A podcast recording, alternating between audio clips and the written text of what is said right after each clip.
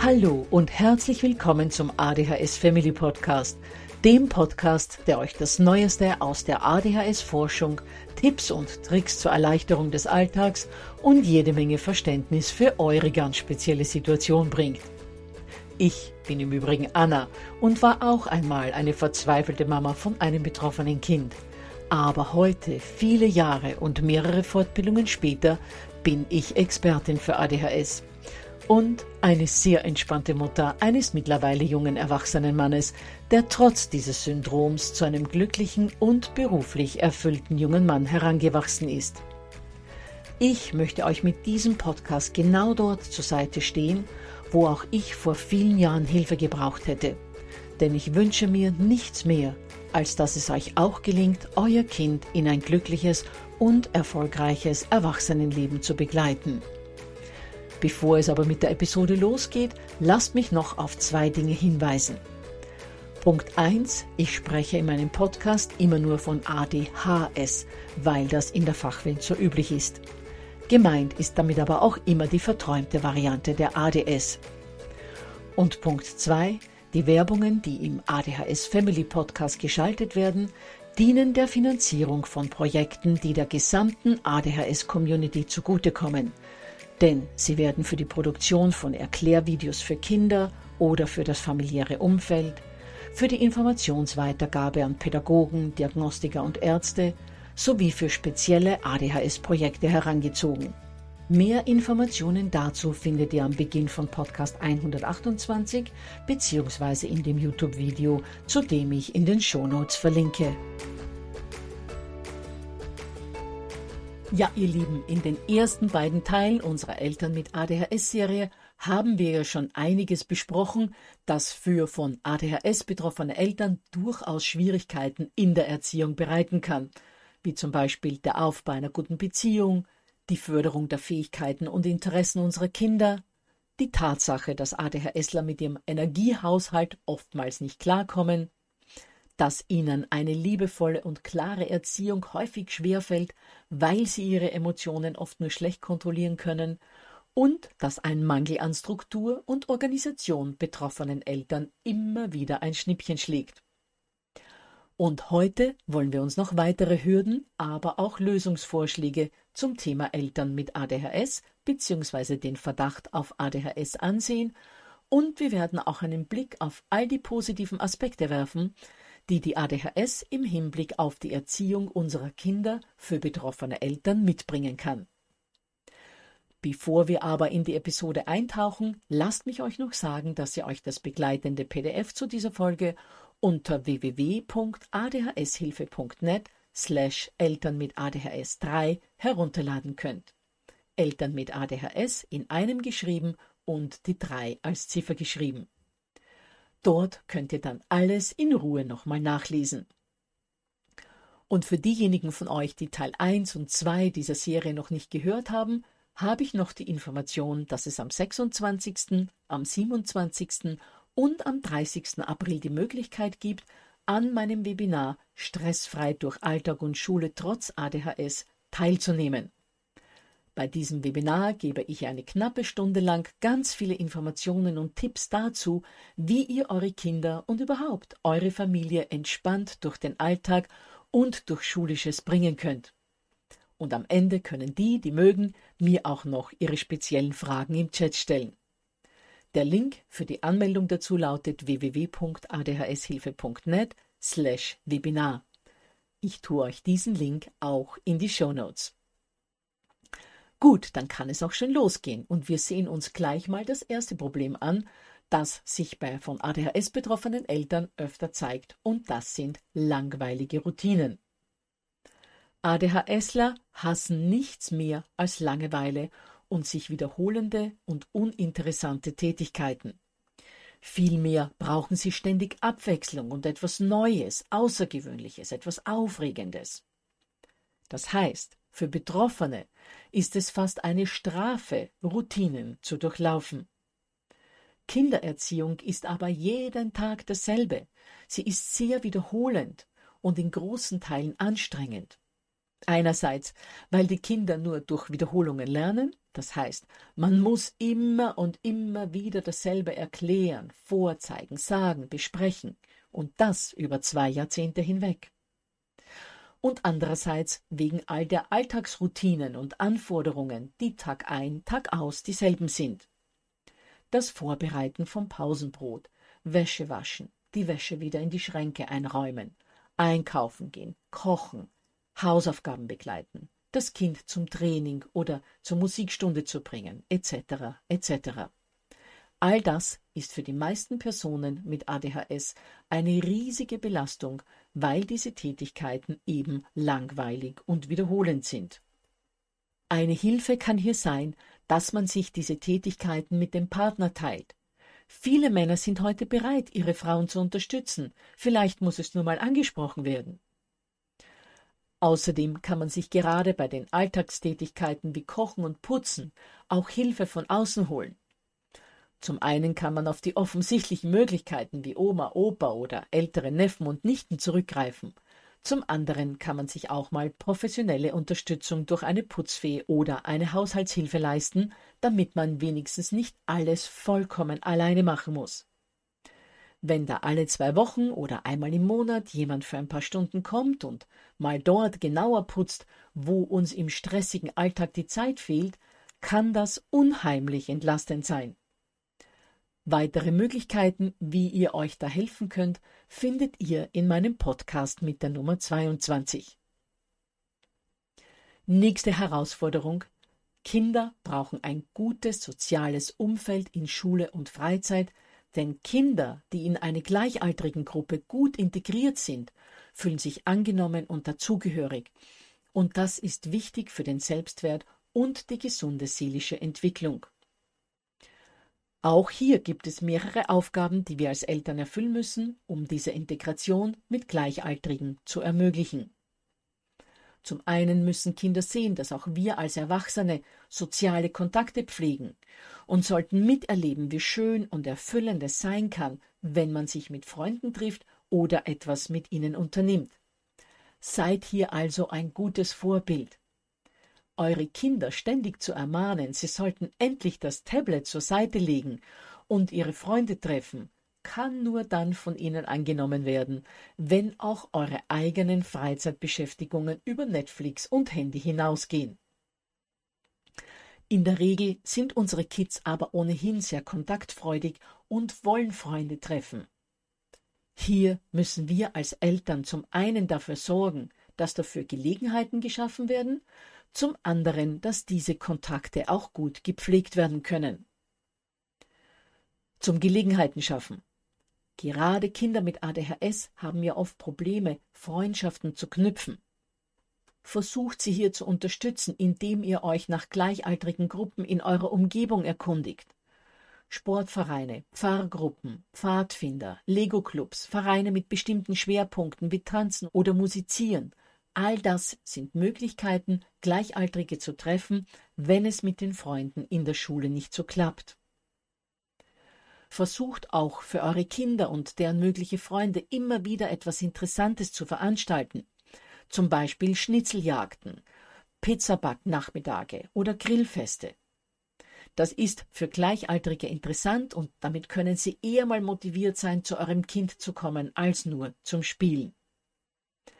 Und wenn diese Aktivitäten bei euch zu Hause stattfinden, habt ihr euer Kind auch eher im Blick, als wenn es auswärts eingeladen ist und ihr könnt sein Verhalten im Notfall immer mitregulieren.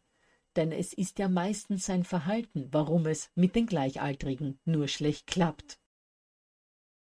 Wofür wir Eltern natürlich dann auch sorgen müssen, sind die entsprechenden Transportmöglichkeiten. Denn viele Kinder mit ADHS scheuen sich davor, öffentliche Verkehrsmittel zu nutzen, beziehungsweise wohnt ihr vielleicht in einer Gegend, in der der Bus nur dreimal täglich fährt. Hier seid natürlich ihr als Mama oder Papa Taxi gefragt. All das kostet Kraft, Zeit und Energie. Aber es lohnt sich so unheimlich, diese Anstrengungen zu unternehmen. Dennoch, wenn ihr das Gefühl habt, dass euch das überfordert, dann sprecht euch mit eurem Partner ab oder versucht eure Kids auch mal bei anderen Eltern mitzuschicken und teilt euch das ewige Rumführen auf. Versucht auch all diese Dinge im Zusammenhang mit den Sozialkontakten eurer Kinder, also Fußballtraining, Kinderpartys, Pfadfindergruppen etc., fix in den Wochenablauf mit einzubauen. Schreibt euch diese Dinge groß in den Kalender. Stellt euch Timer am Vortag und einen Timer 30 Minuten vor Abfahrt. Und in diesen 30 Minuten bereitet alles vor, das notwendig ist und das noch nicht erledigt wurde. Die Übernachtungstasche, das Geburtstagsgeschenk, die Trainingssachen etc.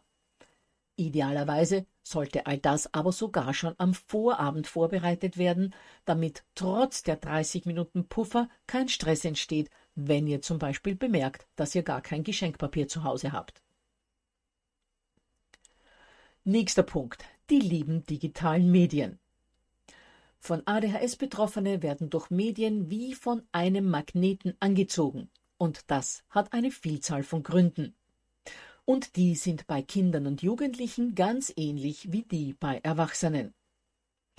Erstens bieten Bildschirme und Medien immer eine willkommene Ablenkung von einer unangenehmen Aufgabe.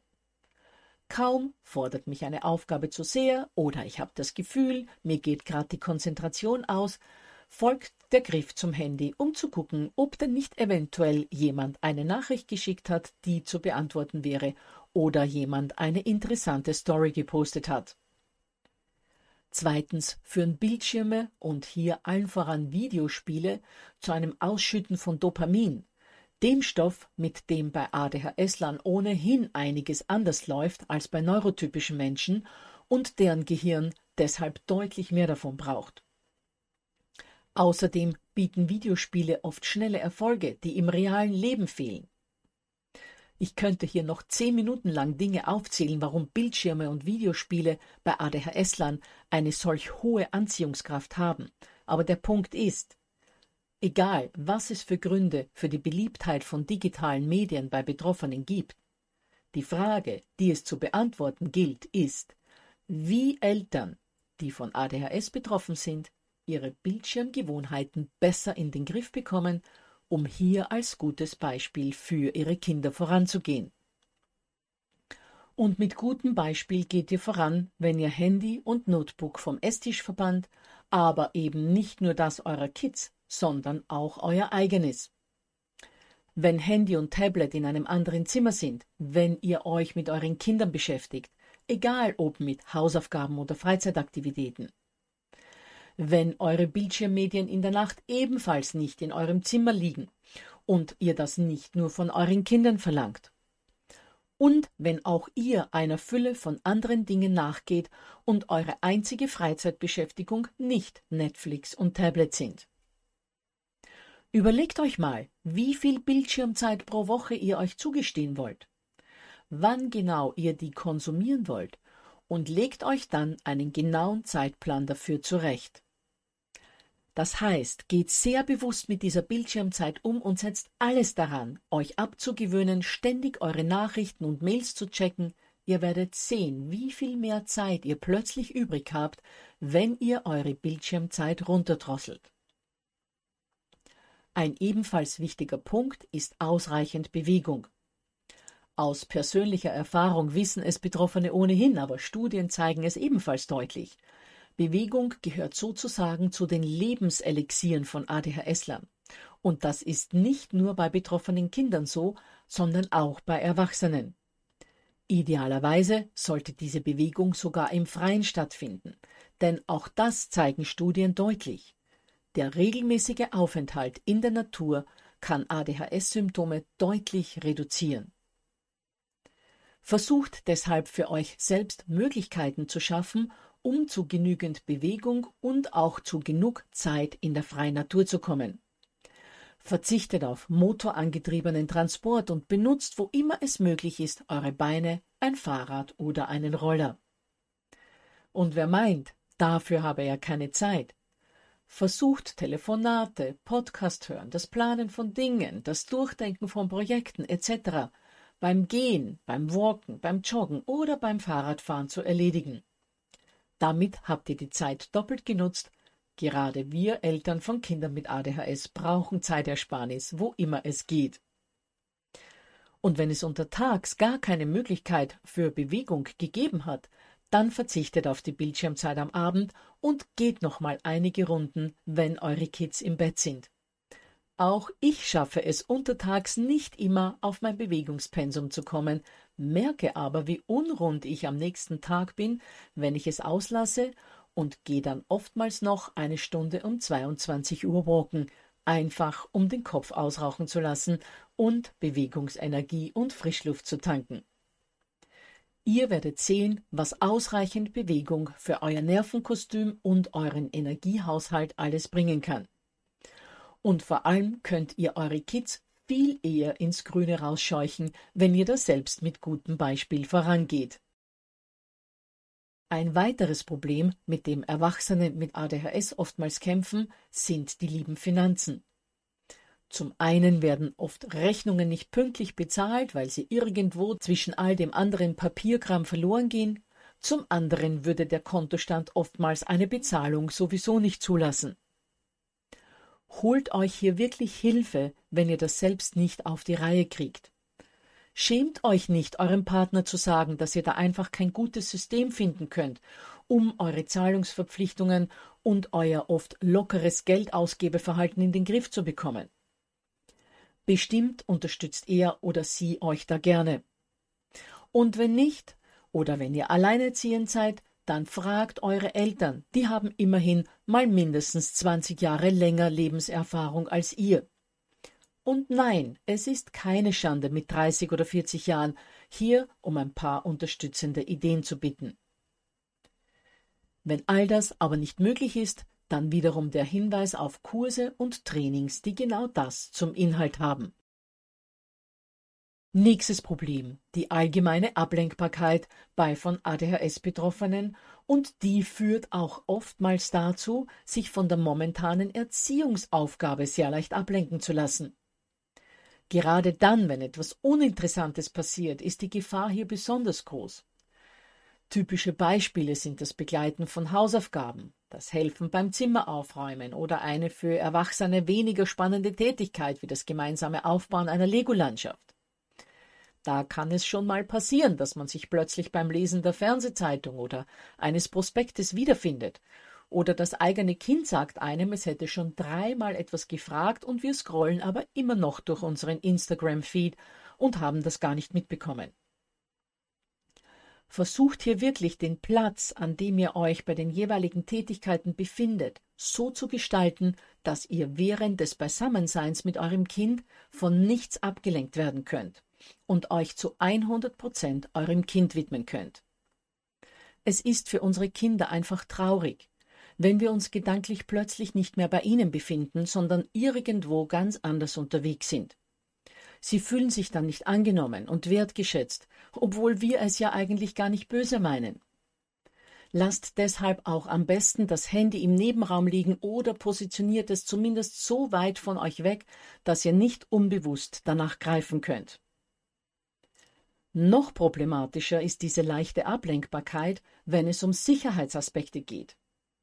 Gerade bei Kindern im Kleinkindalter, die noch intensive Beaufsichtigung brauchen, um nicht zu Schaden zu kommen, kann es ganz böse Folgen haben, wenn man sich als Elternteil ablenken lässt. Am besten, ihr versucht, wenn es platzmäßig irgendwie möglich ist, einen Raum in eurem Wohnbereich zu schaffen, der vollkommen frei von Gefahren ist, wo die Kids keine Bleichmittel trinken, über keine Stufen purzeln und sich auch keine Finger einklemmen können. Dann könnt ihr unbesorgt eurem Homeoffice nachgehen, während eure Kinder neben euch spielen können, ohne dass sie zu Schaden kommen. Oh wie, werden sich jetzt viele von euch denken, da habe ich mich jetzt aber wirklich sehr oft wiedererkannt. Aber lasst deshalb den Kopf nicht hängen, denn man kann hier, egal wie alt man ist, immer dazulernen. Und was wir uns als selbstbetroffene Eltern vor allem auch immer vor Augen halten müssen, ist Folgendes. Wir haben auch ganz viele tolle Eigenschaften aufgrund unserer ADHS, die uns in der Erziehung und Begleitung unserer Kinder unterstützen. Viele von uns bleiben zum Beispiel ihr Leben lang neugierige Kindsköpfe, die minutenlang über die dümmsten Dinge lachen können und denen so mancherlei Unsinn einfällt. Unsere Kids schätzen uns dafür, weil uns diese Neugierde, diese Ausgelassenheit, dieser Humor mit ihnen verbindet. All das bietet eine tolle gemeinsame Basis. Unsere Kids nehmen uns dann nicht mehr als diese ernsten und ausschließlich vernünftig denkenden Erwachsenen wahr, die im Leben immer nur Probleme und Verantwortung sehen und denen ihre kindliche Unbedarftheit abhanden gekommen ist, sondern sehen sich in diesen ausgelassenen und humorvollen Minuten als auf einem Level mit uns. Außerdem sind ADHSler auch im Erwachsenenalter noch bei weitem bewegungsfreudiger als der durchschnittliche neurotypische Mensch, wodurch wir viel eher mal bereit sind, mit unseren Kindern eine Runde am Fahrrad zu drehen, minutenlang mit ihnen am Trampolin rumzuhüpfen, uns für eine Runde Fußball oder Rumraufen zu begeistern oder auch mal ganz fieberhaft bei einer Schnitzeljagd dabei zu sein. Was ebenfalls ein Vorteil in der Erziehung ist, wenn man als Erwachsener selbst betroffen ist, ist die Tatsache, dass man genau spürt, wie sich das Kind fühlt, wie verzweifelt man oft sein kann, dass man weiß, welche Probleme man in welchem Alter hat, weil man sie selbst alle durchlebt hat und weil sich die Rädchen bei einem im Kopf sehr ähnlich wie jene des eigenen Kindes drehen. So kann man vieles nachempfinden und um eine große Portion mehr Empathie und Verständnis aufbringen als jemand, der all das aus eigener Erfahrung nicht kennt und sich ständig fragt, warum der eigene Spross so anstrengend sein muss. Und schließlich, selbst wenn man keine Diagnose hat, sondern einfach nur ähnlich wie das eigene Kind tickt und sich der Sohnemann oder die Tochter somit im betroffenen Elternteil immer wieder erkennt, so wird durch die Art und Weise, wie wir unser Leben meistern, eine Sache sehr deutlich an unsere betroffenen Kinder signalisiert. Auch Mama oder Papa stolpern immer wieder über ähnliche Hürden wie ich. Oder wenn man diagnostiziert ist, auch Mama oder Papa haben ADHS. Und sie haben es trotzdem im Leben geschafft. Und damit komme ich auch schon zur abschließenden Frage. Sollte ich mich vielleicht selbst diagnostizieren lassen? Diejenigen von euch, die in meinem Online-Elterntraining sind oder es schon absolviert haben, werden die Antwort schon aus Modul 3 kennen. Denn dort habe ich die Geschichte von einem Vater und seinem erwachsenen Sohn erzählt, der nach einem meiner Vorträge auf mich zugekommen ist und mir gemeinsam mit dem Sohn berichtet hat, dass er lange damit gehadert hatte, sich selbst diagnostizieren zu lassen. Aber er hat sich mit der Zeit immer mehr im eigenen Kind wiedererkannt, so dass er dann doch eines Tages den Mut fasste und zum Diagnostiker ging und prompt wurde die Diagnose ADHS gestellt. Was sein Sohn dann aber zu ihm gesagt hat, werde ich nie vergessen. Er meinte nämlich, Danke, Papa, jetzt bin ich nicht mehr der Mülleimer der Familie. Mich haben diese Worte damals sehr bewegt, denn der Vater, hat seinem Sohn eines der schönsten Geschenke gemacht, das man einem Kind mit ADHS nur machen kann. Zu diesem Syndrom zu stehen, um seinem eigenen Kind damit Hoffnung zu geben. Ja, ihr Lieben, das waren sie, die drei Folgen zum Thema Eltern mit ADHS. Ich hoffe, ihr konntet euch damit einige Anregungen mitnehmen, um euch und eurem Kind und überhaupt eurer Familie den Alltag und das Beisammensein ein wenig zu erleichtern. Dann erinnere ich nochmals an das PDF, das ihr euch unter www.adhshilfe.net slash Eltern mit ADHS 3 herunterladen könnt und auch an das Webinar, bei dem ihr gerne dabei sein könnt. Reserviert euch da gerne einen Platz unter www.adhshilfe.net slash Webinar. Ich tue euch diese beiden Links in die Shownotes. Dann freue ich mich, wenn ihr nächste Woche wieder mit dabei seid, wo es um das Thema Unterfordern, Fördern oder Überfordern geht. Denn gerade hier wissen Eltern von Kindern mit ADHS oft nicht, wo die Grenze zwischen Unter- und Überforderung tatsächlich liegt. Seid da gerne wieder mit dabei.